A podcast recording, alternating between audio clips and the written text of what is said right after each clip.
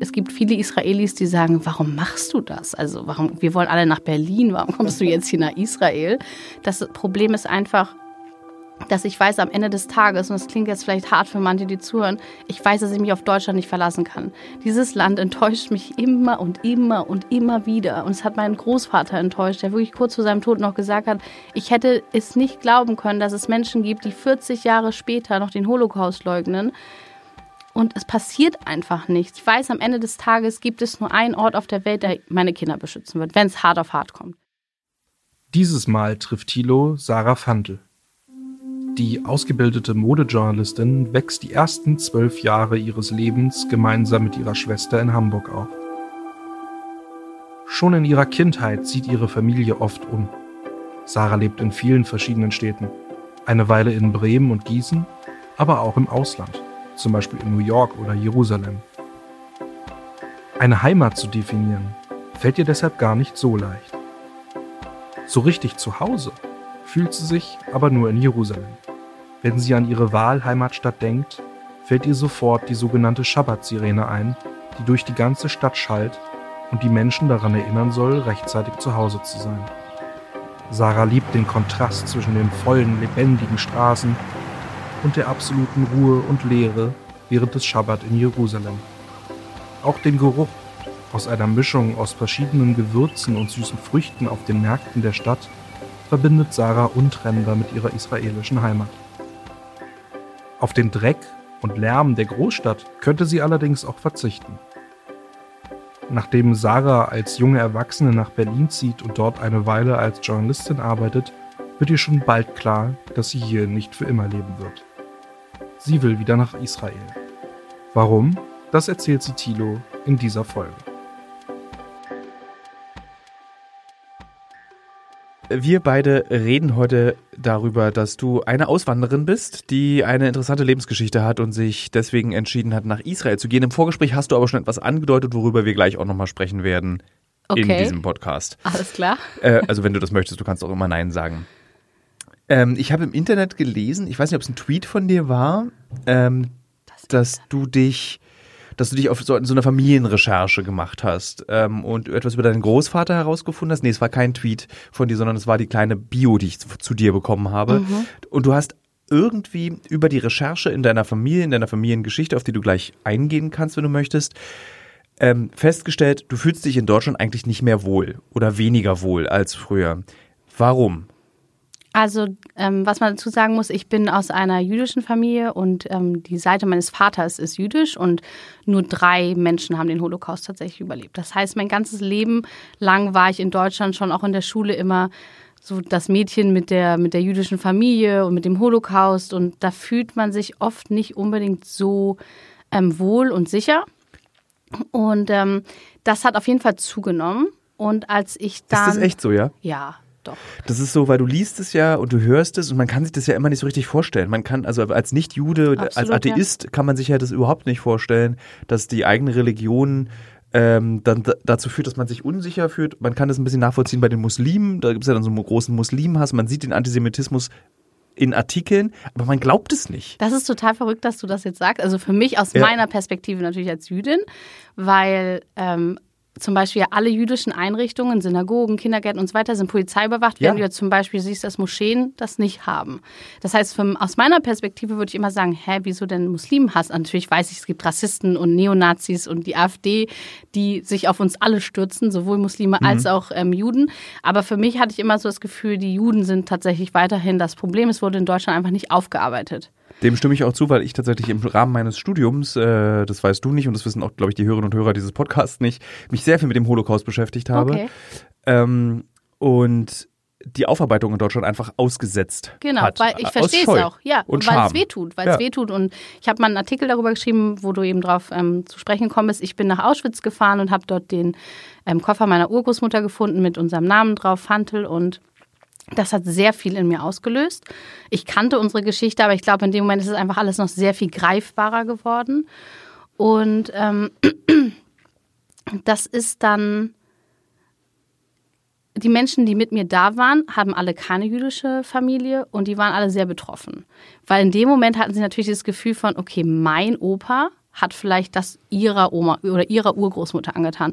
Und ich habe darüber geschrieben, dass es auch für mich eine Erleichterung ist, tatsächlich aus einer sogenannten Opferfamilie zu kommen. Ich sehe mich nicht als Opfer, aber wie schwer muss es sein, sich vorzustellen, dass deine eigene Familie, dein Opa, Uropa sowas Menschen angetan hat? Also es ist ja noch viel schlimmer eigentlich. Ja. Du kommst aus dieser Monsterfamilie, wie man so sagen. Das ne? ist, äh, ich habe das in meiner Familie ist es ein ähnliches äh, Phänomen. Wir kommen nicht aus einer jüdischen Familie, aber aus einer SPD und Widerstandskämpferfamilie mhm. und damit sind ich bin so froh, dass ich nicht aus dieser Täter, also dass ich keinen Täterhintergrund habe, ja. dass ich keine Millionen geerbt habe, weil ähm, jüdische deutsche Zwangsarbeiter in deutschen Fabriken arbeiten mussten. Dass also ich bin so, also ich erbe lieber nichts, als dass ich die Scham habe, aus einer Verbrecherfamilie zu genau. kommen. Und ähm, deswegen besser gar nicht das Thema anfassen. Also glaube ich, ganz viele sind so, mm, dann lass uns nicht drüber reden, ist ja nicht meine Schuld, ist ja auch nicht eure Schuld. Ja. Es gibt auch Leute, die zu mir nach Israel, also in Israel sind sie zu mir gekommen und gesagt, du Sarah, ich wollte mich entschuldigen, was deiner Familie angetan wurde. Und ich denke mir immer so, ihr müsst euch bei mir nicht entschuldigen, ihr habt, ich kann euch auch keine, keine Absolution erteilen. Es ist einfach, was es ist und mir würde schon reichen, Menschen würden damit anfangen, es aufzuarbeiten und vor allen Dingen Juden und Jüdinnen heute Gehör schenken, den Lebenden. Weil Deutschland ist immer ganz weit vorne mit dabei, wenn es darum geht zu sagen, ähm, wir gedenken den toten Juden und es ist alles ganz schlimm, was im Holocaust passiert ist, aber was ist denn mit denen, die heute leben? Wir wollen nicht nur über Tod und Holocaust sprechen, ja. wir sind total eine tolle Community, wir haben irgendwie super viel zu bieten und das wird leider nicht so ähm, als ich jetzt eingangs gesagt habe, dass dieser Antisemitismus in Deutschland, dass es so schwer zu glauben ist, heißt nicht, dass ich nicht weiß, dass es das gibt. Ja, okay. Also ich bin mir voll bewusst, dass es diesen Antisemitismus in Deutschland gibt, dass es diese Übergriffe gibt, dass jede Synagoge in Deutschland polizeigeschützt ist. Halle, bestes Beispiel. Waren äh, Freunde von mir in der Synagoge. Äh, würdest, du, würdest du dich jetzt offiziell als Israelin bezeichnen? Ich bin Israelin, ich habe einen israelischen Pass. Ähm, ich bin, habe da fünf Jahre gelebt und ich stehe total hinter meinem Land und ich fühle mich da tatsächlich auch besser als hier. Woran liegt das? Also ich kann es, also es gibt dieses äh, äh, israelische Touristinnenphänomen, dass du sagst so, ach Mensch, hier ist die Lebenskultur so schön, äh, das Essen schmeckt gut, äh, es ist immer warm. So, das, ach, die Hitze wäre jetzt für mich schon mal wieder ein Grund, nicht da zu leben. Aber ähm, ich weiß, was du meinst. Das Viele Leute wollten, die haben übrigens auch Wetten abgeschlossen, wann ich wieder zurückkomme und dachten so, okay, Sarah schafft das nicht mal acht Monate dort, dann ist sie wieder da. Ich habe alle quasi Lügen gestraft und war ja wirklich fünf Jahre da. Ähm, und das verblasst dann auch, ne? Der Strand, das gute Essen, vor allen Dingen, wenn man arbeitet und wenn man mhm. Kinder bekommt, das ist dann nicht mehr nur Strand und schönes Essen. Mm, ich glaube, für mich ist ein Riesengrund, warum ich mich da so wohlfühle, dass ich Teil der Mehrheitsgesellschaft bin. Ich muss mich da nicht entschuldigen. Ich muss da nicht aufpassen. Muss man das? Hier? Musst du dich entschuldigen dafür, dass du Jüdin bist? Ich muss manchmal aufpassen zu sagen, ob ich Jüdin bin. Und wenn ich sage, dann kriege ich oft Sprüche gedrückt. Die manchmal, manche Menschen meinen die vielleicht nicht böse, aber es, ich gehe jetzt mit meinen Kindern zum Spielplatz und ich spreche mit meinen Kindern Hebräisch und die haben hebräische Namen. Und dann, ach, woher seid ihr denn? Ja, Israel. Mein Mann spricht kein Deutsch. Ah, Israel. Und jedes einzelne Mal gibt es eine, eine Unterhaltung, die ich so gar nicht will auf dem Spielplatz. Es geht um die Politik. Es geht um, was man, wie, wie, wie die Lage vor Ort ist. Ähm, es geht darum, man war selbst einmal da und damals war es so und so und das hat einem gefallen und das hat einem nicht gefallen. Und ich denke mir immer so, wenn jedes Mal, wenn mir jemand sagt, wo er so her ist und ich fange dann an, so ein Fass aufzumachen um 9.30 Uhr auf dem Spielplatz, denke ich mir so, oh Gott, bitte, ich will nicht jedes Mal so tiefe Gespräche führen müssen. Wie löst man denn jetzt den Israel-Palästina-Konflikt? Ja. Wahnwitz nehmen musste. ich kenne das auch, also das ist äh, das, das schwappt dann auch irgendwann über, wenn man mehr als einmal in Israel war, wirst du auch automatisch zum Experten für ja, dieses natürlich. Thema. Also da musst du nicht mal Jude sein, sondern es reicht einfach da mehrere Male gewesen zu sein. Das stimmt. Ähm, und das ist genauso wenig, wie die Menschen in Israel, Palästina das Bedürfnis haben, jedes Mal darüber zu sprechen und auch eine Erklärung oder Rechtfertigung ja. abzuliefern. Ähm, ist es auch, glaube ich, jedes Land hat so seine Geschichten und politischen Situationen, wo man einfach A, nicht weiß, ob das Gegenüber eine Verantwortung übernehmen will oder auch genug darüber weiß. Ist ja auch nicht so, dass Absolut. jeder Israeli ist politisch. Politisch und weiß darüber Bescheid. Ja. Und das ist, kann man nicht erwarten. Ich finde das auch immer ein bisschen frech, um ehrlich zu sein. Ja, es ist erdrückend. Würdest du dann sagen, dass Antisemitismus der Grund war, dass du Deutschland verlassen hast? Es war einer der Hauptgründe, definitiv. Es war nicht der Hauptgrund, aber es war einer der Hauptgründe. Ich, hab, ich wusste, dass ich jüdisches Leben will und ich wusste, dass so wie ich mir mein jüdisches Leben vorstelle, ich will nicht jeden Freitag und Samstag an der Polizei vorbeigehen und ich will auch nicht jedes Mal an einem Feiertag Angst haben, dass wenn ich in die Synagoge gehe, dass mir was passieren könnte. Und das habe ich in Israel nicht. Da werden jetzt Leute sagen, ja, da gibt es auch Anschläge. Ja, klar, gibt es. Und ähm, wenn die Anschläge, da waren ja jetzt gerade in den vergangenen Jahren, wo ich da war, auch immer wieder Kriege und Anschläge, dann ist die Situation auch ein bisschen angespannter. Aber es ist doch anders als hier.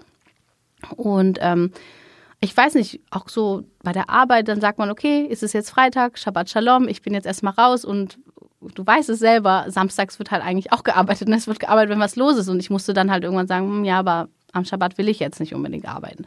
Und all diese Sachen, das ist halt in Israel normal und dafür muss ich da keine Rechenschaft ablegen. Ich finde es ganz toll, dass wenn du mit El Al fliegst, am Sonnabend kannst du halt nicht mit El Al fliegen. Nee, du kannst schon Freitag ähm, eigentlich ja. oder nur Freitag früh, weil die ganz oft, es gab ja schon Verspätungen und dann ist es wirklich ganz schlimm für die Leute an Bord, die das so richtig, richtig halten. Ja. Ich würde das jetzt überleben, ne?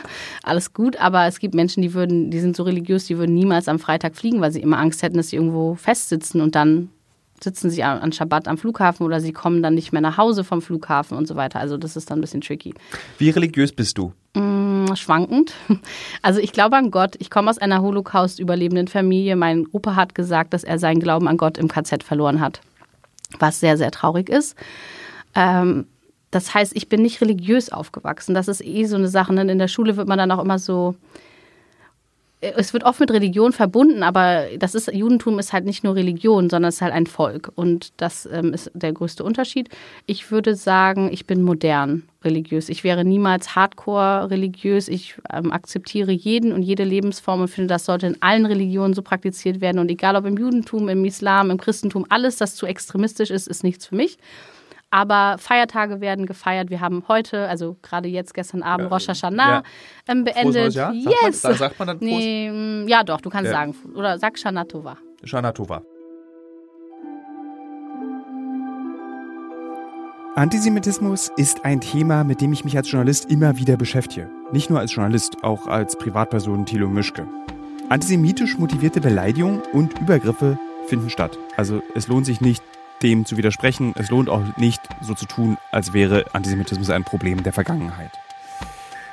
Diese Übergriffe, diese Beleidigungen finden nicht nur statt, sondern sie finden auch ständig statt. Mitten in unserer Gesellschaft, mitten in einem Land, das sich Religionsfreiheit und Toleranz ganz groß auf die Fahne schreibt. Mir als Atheist, der in Generationen atheistisch erzogen wurde. Also nicht nur ich bin Atheist, sondern meine Eltern, meine Großeltern und meine Urgroßeltern waren schon Atheisten fällt es aber schwer nachzuempfinden, wie es sich anfühlt, immer wieder für seinen Glauben verurteilt zu werden und sich ständig dafür rechtfertigen zu müssen. Ich frage mich, was macht das mit einem Menschen wie Sarah, wenn die Angst vor einem antisemitischen Übergriff allgegenwärtig ist? Wenn man sich in der eigenen Heimat, Deutschland, nie wirklich sicher fühlen kann? Auch ich kenne dieses Gefühl der Angst von meinen Recherchereisen in Länder wie zum Beispiel Afghanistan oder El Salvador. Aber das ist nur von kurzer Dauer, für ein paar Wochen. Es ist ein diffuses Gefühl, das sich über mich legt wie ein grauer, schwerer Schleier, den man nicht abschütteln kann. Und dieses Gefühl raubt mir Energie. Ich kann nur erahnen, wie unfassbar ermüdend oder drückend es sein muss, wenn dieses Gefühl dich immer begleitet, allgegenwärtig ist. Ich bin überrascht, wie offen Sarah über ihre antisemitischen Erlebnisse und die Geschichte ihrer Vorfahren spricht. Sie wirkt auf mich trotz ihrer Antisemitismuserlebnisse lebensfroh und ja, glücklich. Liegt das an ihrem neuen Leben in Israel? Konnte ihr das Land die Sicherheit geben, die ihr hier in Deutschland gefehlt hat? Man kann es sich so schwer vorstellen, dass man gegen diesen Glauben, nach dem, was wir hier mittlerweile über diesen Glauben wissen, auch als Nichtjuden, dass du immer noch diese antisemitischen Ressentiments und auch ähm, Angriffe ja. Dass man als Jude und Jüdin diesen Angriffen ausgesetzt ist. Man, es ja. ist einfach so, ich, es, also das ist einfach diese Verzweiflung, die da aus mir rauskommt, weil es ist so ein großer Quatsch. Ja, und das war übrigens auch einer der Gründe, warum ich dann gesagt habe, also ich war in Israel und habe mich sofort schon beim Landeanflug zum ersten Mal wirklich zu Hause gefühlt. Ich muss dazu sagen, vorher ist meine Mutter gestorben, es war alles so ein bisschen lost und ähm, Israel hat mir was gegeben. Ich glaube, für Deutschland bin ich auch einfach oft viel zu laut und viel zu offen. Und gerade aus, ich komme aus Hamburg, da sind Leute echt so ein bisschen Understatement. Und in Israel habe ich mich einfach wohlgefühlt und habe dann beschlossen, dass ich dahin ziehe und habe auch eine Wette abgeschlossen tatsächlich. Niemand hat mir geglaubt, dass ich Aliyah machen würde. So nennt sich das, wenn man nach Israel einwandert, ähm, wenn man jüdisch ist oder jüdische Vorfahren hat. Und ich habe die Wette gewonnen, 50 Euro. Und ähm, für mich war halt super wichtig, dass ich ein jüdisches Leben leben kann, dass meine Kinder quasi sicher sind. Das, da kommen wir gleich nochmal drauf zu sprechen, ist jetzt wieder ein bisschen anders leider, weil ich ja mittlerweile nach Deutschland gezogen bin. Also jetzt erst vor kurzem, nicht für immer, mhm. aber jetzt für ein paar wir sehen, wie lange. Ja. Wir, wir, gucken mal. Also ist dein Auswandern auch, also nicht nur, dass der Antisemitismus in Deutschland dich dazu bewegt hat, das zu tun, dein Einwandern in Israel, auch so eine Art Suche nach Identität? Also der, der, das größte, also diese berühmte Philo, semitische, also das Lieben des Judentums, wenn man selber kein Jude ist, basiert ja darauf, dass man neidisch ist auf dieses, auf diese Identität eines Volkes. dass man das, das auch wünscht. Man möchte zu einem Kreis dazugehören, der so viel Verständnis und so viel Leid erlebt hat miteinander und man will dazugehören. Ja, also ich würde sagen halb halb, ne? weil zum einen bin ich selber mit der Familie und dem Leid aufgewachsen zur Hälfte. Meine Mutter ist keine Jüdin, deswegen bin ich schon in Deutschland konvertiert, aber liberal. Und also ich gehörte schon zum ähm, Kreis dazu. Ich sehe das aber natürlich auch einfach nicht so an. Und ich glaube jetzt gerade, wenn man auch Kinder hat, dann wird einem auch klar, dass es kein elitärer, toller Kreis ist, sondern dass es mit sehr viel Gefahr und Angst verbunden ist. Und das ist in meiner Familie von meiner Urgroßmutter über meinen Vater zu mir es ist immer mit sehr viel Angst und Verstecken. Wir leben unser Judentum hinter vorgezogenen ähm, Gardinen. Und ich bin die Erste in der Familie, die das nicht mehr so gemacht hat. Jetzt als Mutter bin ich auch ein bisschen mehr, ich trage meinen David-Stern nicht mehr so öffentlich in Berlin und bin vorsichtiger. Aber ich bin auch in Israel nochmal orthodox konvertiert. Mhm. Warum einfach, macht man das? Weil ich A, das Gefühl hatte, dass ich noch mehr lernen möchte. Also wirklich liberal war gut, so fürs Gefühl, aber das Gefühl hatte ich ja schon. Ich wollte wirklich Wissen mir aneignen. Und das hat gut geklappt. Plus, ähm, in Israel werden deine Kinder nur als jüdisch angesehen, wenn du wirklich orthodox konvertiert bist. Und mir war es super wichtig, dass meine Kinder als jüdisch akzeptiert sind, weil da kommt auch wieder der Holocaust rein, wenn so viel Familie umgebracht wurde, dann will man irgendwie, hat man das Gefühl, mit jedem jüdischen Kind gibt man was zurück. Mhm. So, das heißt, ich bin da nochmal orthodox konvertiert, meine Kinder sind jüdisch geboren. Das ist eigentlich ganz schön krass. Ich meine, wie alt bist du? Also das fragt man. Ich muss es jetzt wissen. Ich werde diesen, nee, nächsten Monat 35. Also mit 35 hast du jetzt schon sehr, sehr viel deines Lebens auch für diesen Glauben äh, gegeben. Ja. Das ist krass. Ja, findest du? Ja.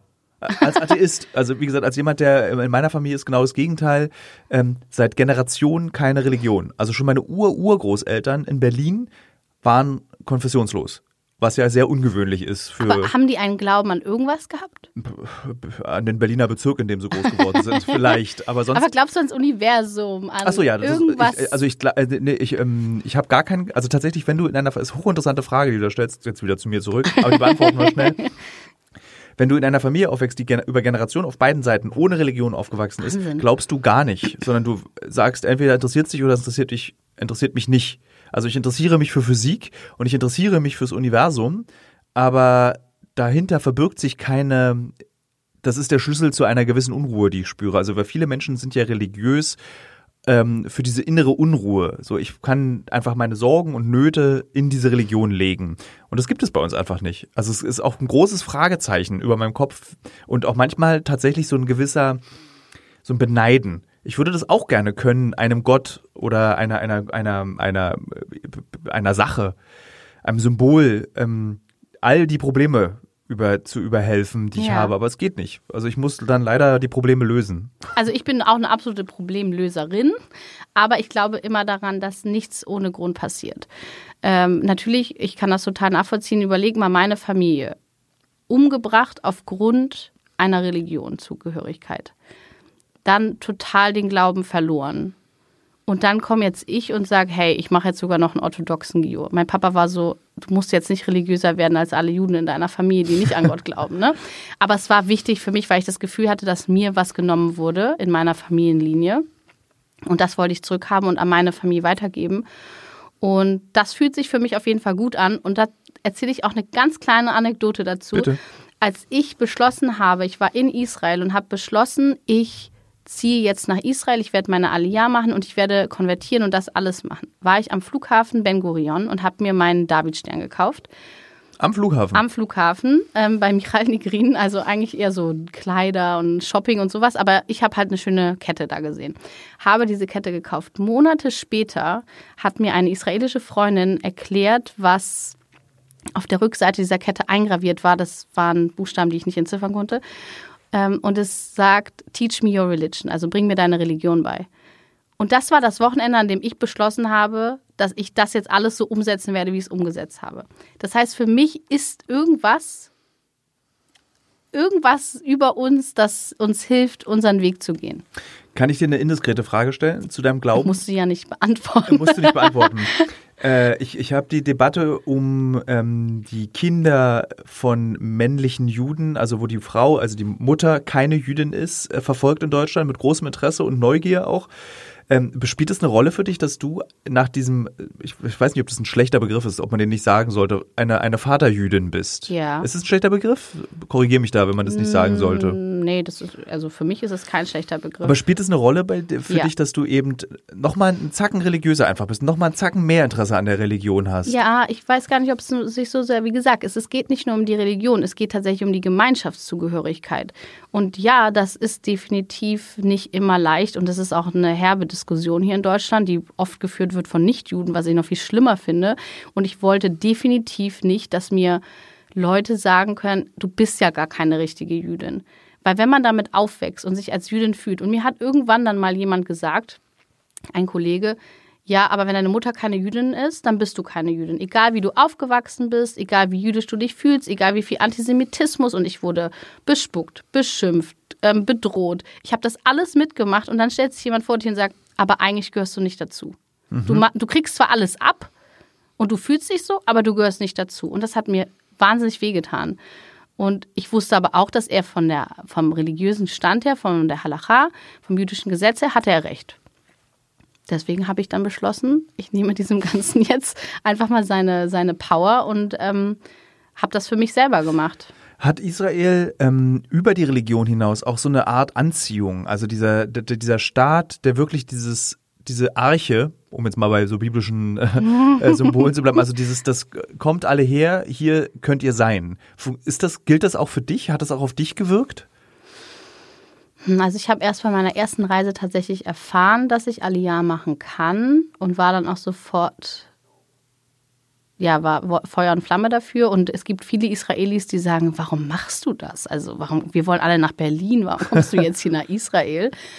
Ähm, es, ja, es wird einem ja so eine Gemeinschaft, so ein Gemeinschaftsgefühl. Und wenn man dann zusammen irgendwie in Solidarität steht, das Problem ist einfach, dass ich weiß am Ende des Tages, und das klingt jetzt vielleicht hart für manche, die zuhören, ich weiß, dass ich mich auf Deutschland nicht verlassen kann.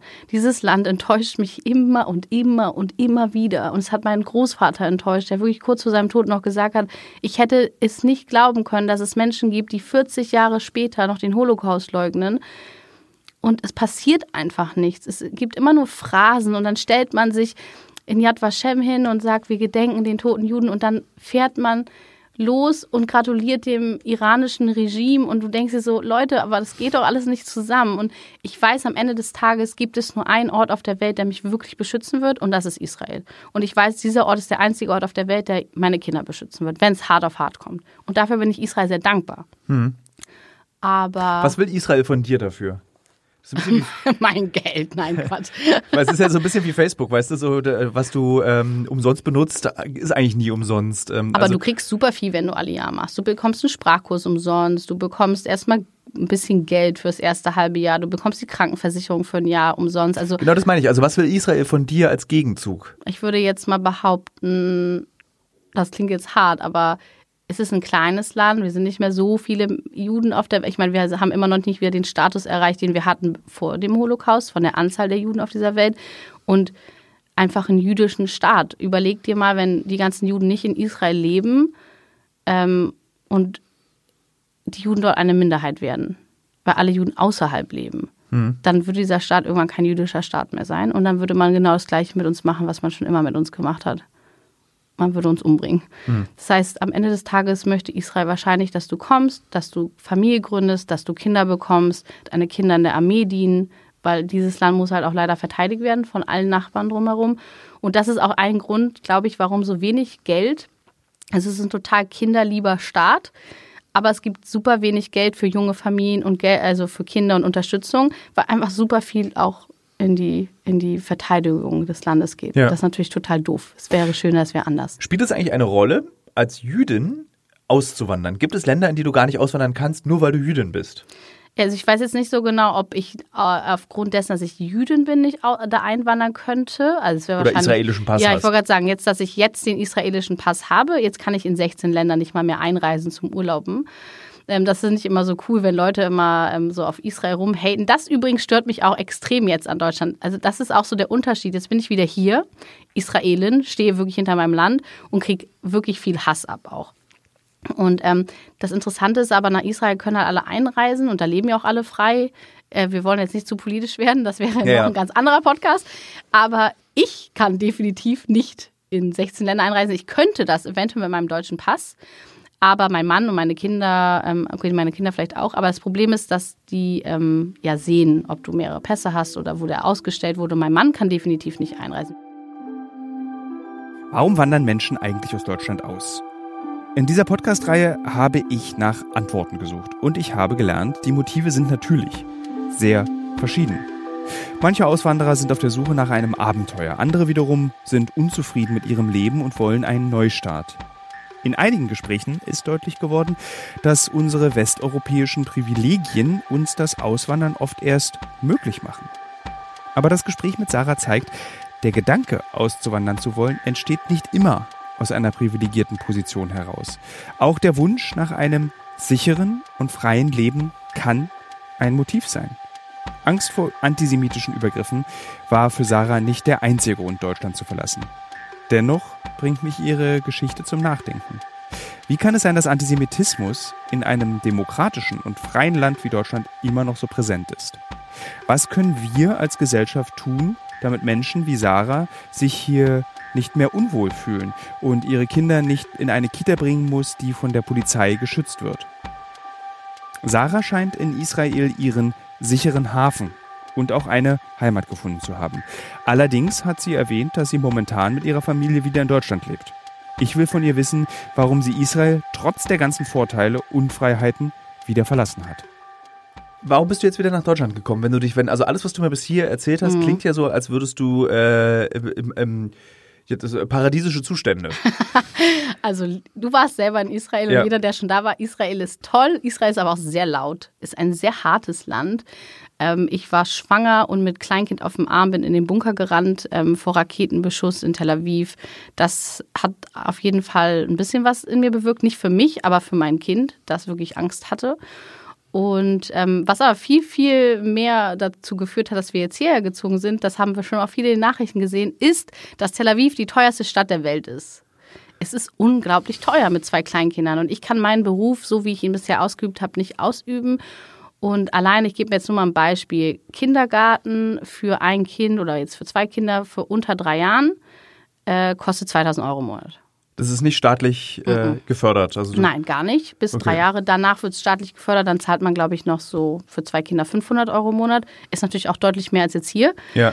Ähm, und das ist nur der Kindergarten. Da hast du noch kein Essen bezahlt, keine Mieten, kein Auto, kein gar nichts. Und es ist einfach sehr, sehr viel Geld gewesen. Und dann haben wir gesagt, okay, jetzt macht es erstmal Sinn, mit den Kindern hierher zu kommen, jüdischen Kindergarten. Und wir Ja. können hier beide besser arbeiten, besser Geld verdienen. Mein Mann liebt es in Deutschland. Ich wollte gerade fragen, dein Mann, äh, du meintest ja, er spricht kein Deutsch. Nein. Äh, er ist Israeli? ja. Und er liebt es in Deutschland. Ja, er liebt es jetzt in Deutschland, er liebt das Wetter, er liebt, dass es grau ist, er liebt, dass es regnet, das ist alles, was er nicht so kennt. Und er arbeitet als Koch, er hat äh, bei sehr guten Köchen in Israel gearbeitet und er hat jetzt sein eigenes Business hier gegründet und ähm, macht hier Catering und israelisch-jüdische Küche, also läuft gut. Aber er, er, ihm gefällt, dass es hier alles ein bisschen ruhiger ist, ein bisschen geordneter. In Israel ist es sehr mit Chutzpah, also sehr viel Power dahinter. Und ich glaube, es gefällt ihm gerade. Aber wir haben Diskussionen darüber. Ich glaube, er denkt, wir bleiben jetzt für immer hier. Und ich bin so, nee. mm, mm. Das ist so lustig, im, im, im Deutschlandvergleich gilt ja Berlin als so diese so failed City für ganz viele, die nicht aus Berlin sind. Das ist sowieso nichts funktioniert, die Bezirksämter sind kaputt. Äh, und wenn du dann aber Israel, äh, wenn du sozusagen alleine die, ähm, wie nennt man das, äh, die Müllsituation, also so Mülleimer in Tel Aviv äh, auf der Straße vergleichst mit Berlin, kommt dir Berlin vor wie München. So komplett So weit würde ich jetzt ja, nicht okay, gehen. ist ein übertrieben, aber so eine komplett geschniegelte Stadt, also so, so Ja. alles, was Israel, äh, Tel Aviv hat, hat und was man denkt, Berlin hat, hat es einfach nicht im Vergleich dazu. Also dieses so, ich finde Tel Aviv oft äh, wirklich erheblich entspannter. Ah, echt? Ja, als Berlin. Und ich bin Berliner, gebürtiger Berliner. Und ich finde Berlin im Vergleich. Weißt du den Straßenverkehr? Es ist so ein Gehupe, so laut, so viel Stau. Aber es, funktioniert- es geht ja auf. nee, in Tel Aviv geht Ne, der du Stau hast einen nicht Stau, auf. aber die Stadt als solche funktioniert. so. Die Stadt ist ja nicht aufgegeben. Ist Nein, ja, die Stadt ist super. Tel Aviv ist super. scha- ähm, also all, all dieses, dieses Imperfekte greift ineinander und macht es zu einem sehr besonderen Ort. Ja, und in ist Berlin wird das. Imperfekte zum Vorwurf einfach gestaltet. das ist aber halt auch sehr deutsch. ja, wahrscheinlich. Ne? Also ich kann halt auch, äh, ich will jetzt nichts gegen die deutsche Mentalität sagen, aber ich hatte es ja schon angesprochen, dass ich hier nicht so perfekt reinpasse. Manchmal ist Deutschland mir einfach zu akkurat, zu hart, zu sehr so, hält an allem fest und ist so steif. Und das ist meinem Mann tatsächlich auch schon aufgefallen. Also dieses nicht nach links und rechts gucken können in Deutschland, das ist so ein bisschen schwierig hier. Dann bist du ja im Prinzip eigentlich doppelt ausgewandert. Du bist nach Israel Ja. ausgewandert, willst eigentlich Eingewandert. Äh, äh, äh, eingewandert. Ich bin eingewandert nach Israel, ja. Stimmt, du bist eingewandert nach Israel und dann bist du nach Deutschland wieder Zurück- ausgewandert. Ja, genau. Aber du hast ja Deutschland eigentlich aufgegeben im ersten Schritt und hast dich jetzt entschieden, hierher zu kommen aus Sicherheitsgründen und auch aus finanziellen Gründen. Ja, definitiv. Es ist mir auch super schwer gefallen. Also mein Mann war da ähm, leichter überzeugt und hat, dann, ich glaube, wir haben wirklich ein Jahr lang ähm, gebraucht, diese Entscheidung zu treffen. Ich habe da sehr viele Tränen vergossen. Ich habe mich auch sehr schlecht gefühlt, weil das war nicht der Plan. Der Plan war, dass ich dafür immer bleibe. Ähm, ich habe aber auch immer gesagt, ich bin offen, egal wo das Leben mich mal hinführt. Gerade als Journalistin, wenn da ein guter Job irgendwo anders jetzt gekommen wäre, mein Traumjob, dann wäre ich auch woanders hingegangen. Aber dann ist mir aufgefallen, warum bin ich nach Israel gegangen? Ich wollte jüdisches Leben. Ich wollte einen, einen Mann finden, einen jüdischen Mann, einen israelischen Das war Mann. wichtig, ja? Ja, ich wollte Familie gründen. Okay. Ähm, ich wollte Kinder bekommen, ich wollte mein jüdisches Leben, ich wollte, dass meine Kinder eben nicht in die Synagoge gehen oder in die Schule und da steht Polizei. Das habe ich jetzt leider wieder im Moment das Problem, aber sei es drum.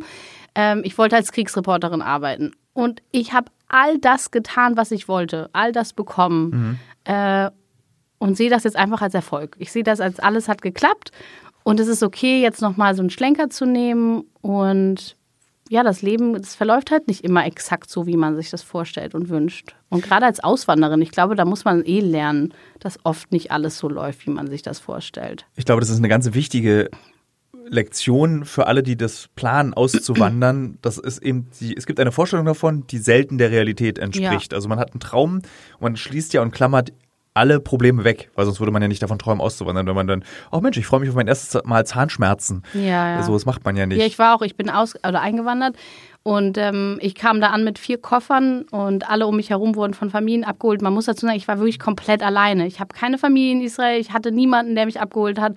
Und dann stand ich da. Der Taxifahrer hat mich rausgeworfen an so einer Ecke und hat gemeint, irgendwo da. Und das war tatsächlich auch noch, wo ich ähm, zuerst eingezogen bin, eine Wohnung ohne Straße, also nur mit Fußgängerweg. Und ich mit vier Koffern alleine. Ich so, okay. Und mir kamen die Tränen. Und ich dachte so, scheiße, was mache ich denn jetzt? Und dann hatte ich so meinen ersten, man kriegt, wenn man einwandert, sofort am Flughafen einen ähm, Ausweis.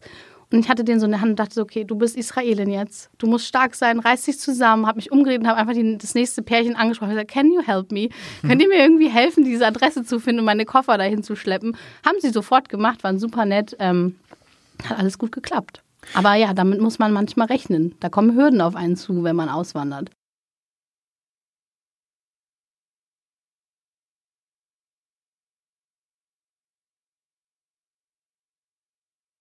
Warum hast du dich entschieden, dann doch wieder zurück nach Deutschland zu kommen und nicht in Israel eine Alternative zu suchen?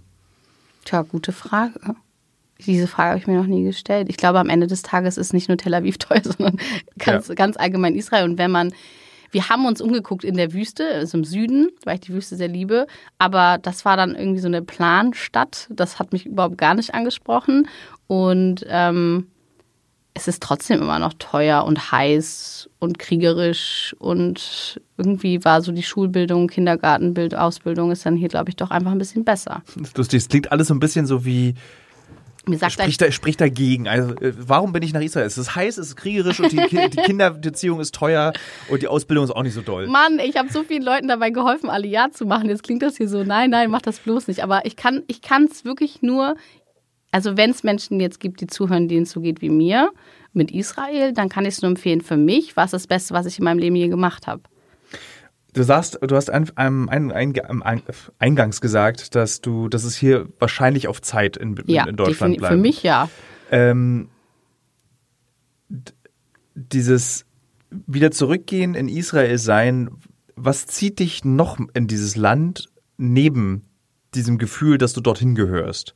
Also ich meine, das ist so, das ist zwar ein schönes Gefühl, aber davon kannst du dir am Ende auch nichts kaufen. Das so im stimmt. Prinzip. So was, was ist da noch in diesem Land, das dich, das es so lebenswert für dich macht? Mm, definitiv die Mehrheitsgesellschaft Okay. für meine Kinder. Ich glaube, ich kann mir nicht vorstellen, dass meine Kinder hier in so krass bewachte Schulen gehen und ich möchte meinen Kindern auch nicht erklären müssen, hm, seid vorsichtig, wie mir sagt, dass ihr aus Israel seid oder dass ihr Hebräisch sprecht oder dass ihr jüdisch seid. Ich will nicht, dass meine Kinder sich solche Gedanken machen müssen.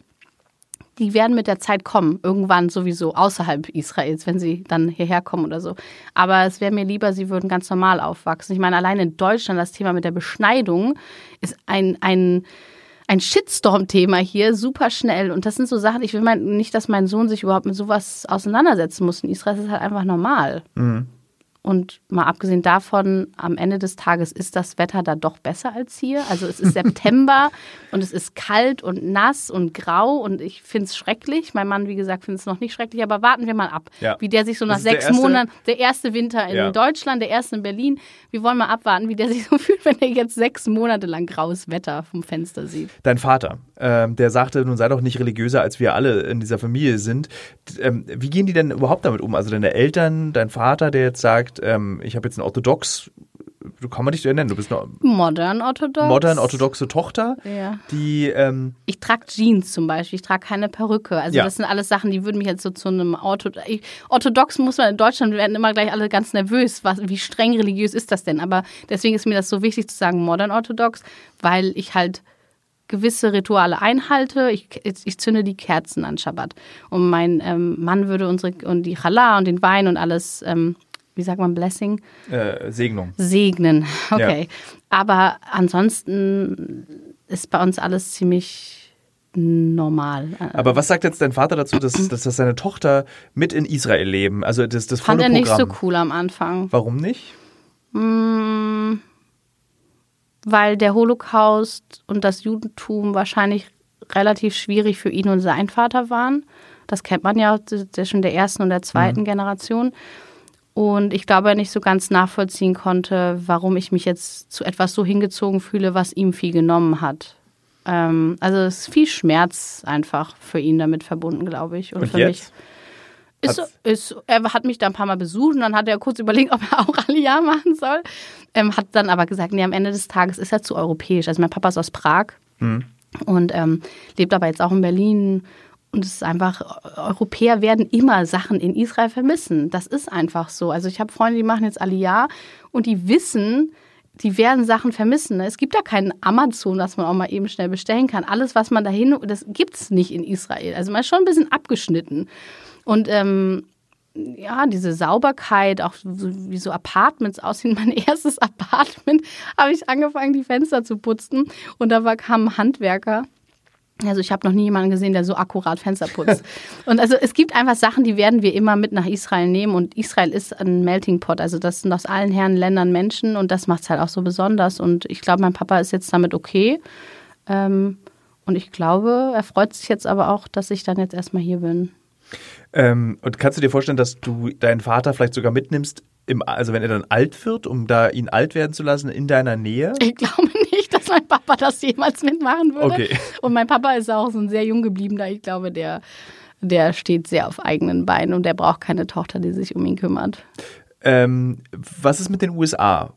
Könntest du dir vorstellen, in den USA auch zu leben, weil da die Bedingungen und das Wohlfühlen ja ein ähnliches ist wie in Israel? Also, bevor ich Aliyah gemacht habe, ähm, war ich sehr viel in New York, habe da auch mal kurz gearbeitet. Ich liebe New York und es ist sehr jüdisch und super. Ich meine, das meiste koschere Essen auf der Welt nach Israel gibt es in New York. Also super. Aber guck dir die USA jetzt an. Also fünf Jahre später, sechs Jahre später, ähm, nee, das Land ist für mich total lost. Leider auch gerade mit Antisemitismus und jetzt mal ganz vom Thema ab äh, mit den Frauenrechten und so weiter. Das wäre jetzt für mich keine Möglichkeit mehr da zu leben. So krass, wie die Welt sich verändert. Oder? Innerhalb Ja. von fünf Jahren. Aber guck Ja. mal, wie krass sich meine Welt verändert hat innerhalb von fünf Jahren. Ich war damals Single, nicht so richtig happy, ähm, bin seitdem, also eine Freundin hat mal zu mir gesagt, bis auf die Geschlechtsumwandlung hat sich bei mir alles verändert. Das ist das Einzige, was jetzt gefehlt hätte, quasi noch fürs, für die Komplettverwandlung. Und das ist fünf Jahre. Und das kann ich, ich meine, hören ja vielleicht Menschen zu, die auswandern wollen und am Auswandern interessiert sind. Ich kann nur sagen, bereitet euch ein bisschen drauf vor. Aber wenn ihr das fühlt, dann fühlt ihr es, dann macht's. Das, das ist mit Angst verbunden, das ist mit Stress verbunden, das ist mit Tränen verbunden, das ist mit all dem verbunden. Und am Ende des Tages, nach fünf Jahren, bin ich der glücklichste Mensch, dass ich diese Entscheidung je getroffen habe. Und da waren Menschen, die haben gesagt, Sarah, mach das nicht. Das ist total schlecht und das ist teuer und der Service da ist nicht so gut wie hier und ähm, du wirst da unglücklich sein und du kommst wieder zurück ganz schnell. Sie waren alle, haben alle falsch damit gelegen und selbst wenn ich jetzt im Moment zurück bin, hat mir das ja trotzdem mein Mann ge ge gebracht, meine zwei Kinder Ja. gebracht und ähm, ich habe als Reporterin dort gearbeitet, habe super viel gelernt und konnte ein bisschen auch die, den Blick auf Israel hoffentlich hier und da ähm, zeigen und äh, deswegen absolute Empfehlung fürs Auswandern nach Israel in meinem Fall. Es ist schön, es war sehr, sehr breit, diese Empfehlung ans Ausland, und dann wurde es aber immer enger, enger wieder am Ende. So, für mich nach Israel. Es gibt, glaube ich, kaum eine Bevölkerungsgruppe, die so sehr über die Welt gescheucht wurde aufgrund ihres Glaubens wie Ja. die Juden. Und wenn man sich überlegt, dass mir jetzt, ähm, als 2021 der Krieg war und ich saß da im Bunker, haben mir Leute tatsächlich geschrieben auf Social Media, dass ähm, ich ein neuer Nazi bin, weil äh, wir das ja alles zu verschulden haben, wo man sich denkt, Mo Moment, ich bin jetzt der Nazi? Also meine Familie wurde aus Prag vertrieben, abgeschlachtet. Ich habe nie wiederbekommen, was wir in Prag, was uns gehörte. Und das habe ich der Person dann auch mal so versucht, ein bisschen zu erklären. Sie so, ja, ja, ich bin auch dafür, dass du dann alles wiederkriegst, was euch in Prag gehört hat. Ich so, okay, wie lange wollen wir das Spiel spielen? Also jeder hat schon mal leider irgendwo was weggenommen bekommen. Das will ich auch überhaupt nicht relativieren, dass es gut ist oder schlecht. Ne? Es ist scheiße, aber wir müssen halt irgendwann einen Cut machen. Im Jetzt, im Hier, teilen lernen alle miteinander und weiterleben. Also sich selbst was aufbauen. Wir kriegen nicht mehr zurück, was uns genommen wurde. Also, Hat, hat das Auswandern das mit dir gemacht, dass du so denkst? dass ich wie denke. So wie du gerade, also so, wir müssen teilen lernen, wir müssen einen Cut machen. Hat das in Israel leben dich ähm, sanfter vielleicht sogar gemacht? Weil du ja meintest, dass du bis auf die Geschlechtsumwandlung ein komplett anderer Mensch geworden bist. Nee, ich würde sagen, ich war sanfter, als ich, ich war viel naiver, als ich ausgewandert bin. So, dass ähm, manche Leute zu meinem Mann gesagt haben, ach, deine Frau ist so nett, pass gut auf sie auf, weil Israel ist echt ein hartes Land. Und ich, ich so, was hat er gesagt? Was meinte er jetzt so? Und er so, ja, du bist halt einfach softer. Israelische Frauen wachsen echt hart auf, die gehen in die Armee, die Mädels, und die sind härter als ich. Ich bin in Israel viel härter geworden. Viel Gehst du auch zur Armee? Ich wollte unbedingt zur Armee gehen, tatsächlich. Ähm, ich war zu alt. Okay. Ich durfte nicht mehr in die Armee. Wie alt warst du, als du dich entschieden hast? Also dann Also als ich mich vor fünf entschieden Jahren, also habe, mit 30. ja, aber als ich entschieden habe, dass ich auswandere, einwandere, war ich glaube ich 28, 29 und dann innerhalb von anderthalb Jahren habe ich alles in die Wege geleitet. Das dauert. Das hat, ich musste nachweisen, meine jüdische Familie. Das ging so weit bis zum Grab meiner Urgroßmutter, die in Wien auf dem jüdischen Friedhof beerdigt ist, brauchte ich Fotos und all solche Sachen, habe alles gebracht. Ja. Ähm, und dann durfte ich einwandern. Vielen Dank für dieses Gespräch. Danke dir. So, liebe Hörerinnen und Hörer, das war die letzte Folge Die Auswanderer mit mir, Thilo Mischke, für Burda, für den Fokus. Zwölf Gespräche habe ich geführt, manche hochinteressant, manche auch ein bisschen langweilig, gebe ich zu, aber so ist nun mal das Leben. Es kann nicht immer alles spannend sein. Und ich wollte etwas übers Auswandern wissen, weil es mich auch bewegt, weil ich die Welt tatsächlich durch meine Arbeit sehen kann und Menschen treffe, die im Ausland leben, die dort ihre neue Heimat gefunden haben. Und ich wollte eigentlich von diesen Menschen wissen, warum, was hat sie bewegt und was ist so reizvoll daran, Deutschland zu verlassen. Denn vielleicht ganz spannend für die Hörerinnen und Hörer dieses Podcasts, ich habe mir die Frage des Auswanderns noch nie gestellt. Ich könnte mir höchstens vorstellen, dass wenn ich alt bin, mal für so ein Vierteljahr irgendwo, wo es warm ist, hingehe. Vielleicht über die Wintermonate aus dem räufeligen Berlin weg, was ich als Berliner selbst nicht schätzen kann. Selbst als Berliner ist dieses, diese Jahreszeit furchtbar. Und da gibt es die Vorstellung, dass ich vielleicht mal für einen kurzen Zeitraum ins Ausland gehe, um eben diese Zeit erträglich zu machen. Und vielleicht ist das ja dann auch wieder ein neuer Podcast, wo ich von meinem eigenen Auswandern erzähle. Und wenn ich das mache, wenn ich diesen Podcast gestalte, von meinen Wintermonaten im Ausland auf der Flucht vor kaltem Wetter, dann würde ich mich freuen, liebe Hörerinnen und Hörer, wenn Sie da auch wieder mit einschalten. Sagt man das beim Podcast? Einschalten? Naja, irgendwie ist es ja auch einschalten. Vielen Dank, dass ihr, ihr zugehört habt, dass ihr die Folgen runtergeladen habt, dass ihr ähm, Feedback geschrieben habt. Das hat mir sehr viel Spaß gemacht. Wir hören uns irgendwo wieder, worauf ihr am meisten Lust habt. Tschüss. Wenn ihr diesen Podcast mochtet, dann tut mir doch bitte einen kleinen Gefallen und abonniert ihn auf all den Plattformen bei Spotify, gebt uns Sternchen, gebt uns Bewertungen. Und Die Auswanderer ist ein Podcast produziert von PQPP2 GmbH im Auftrag des Fokus Magazin.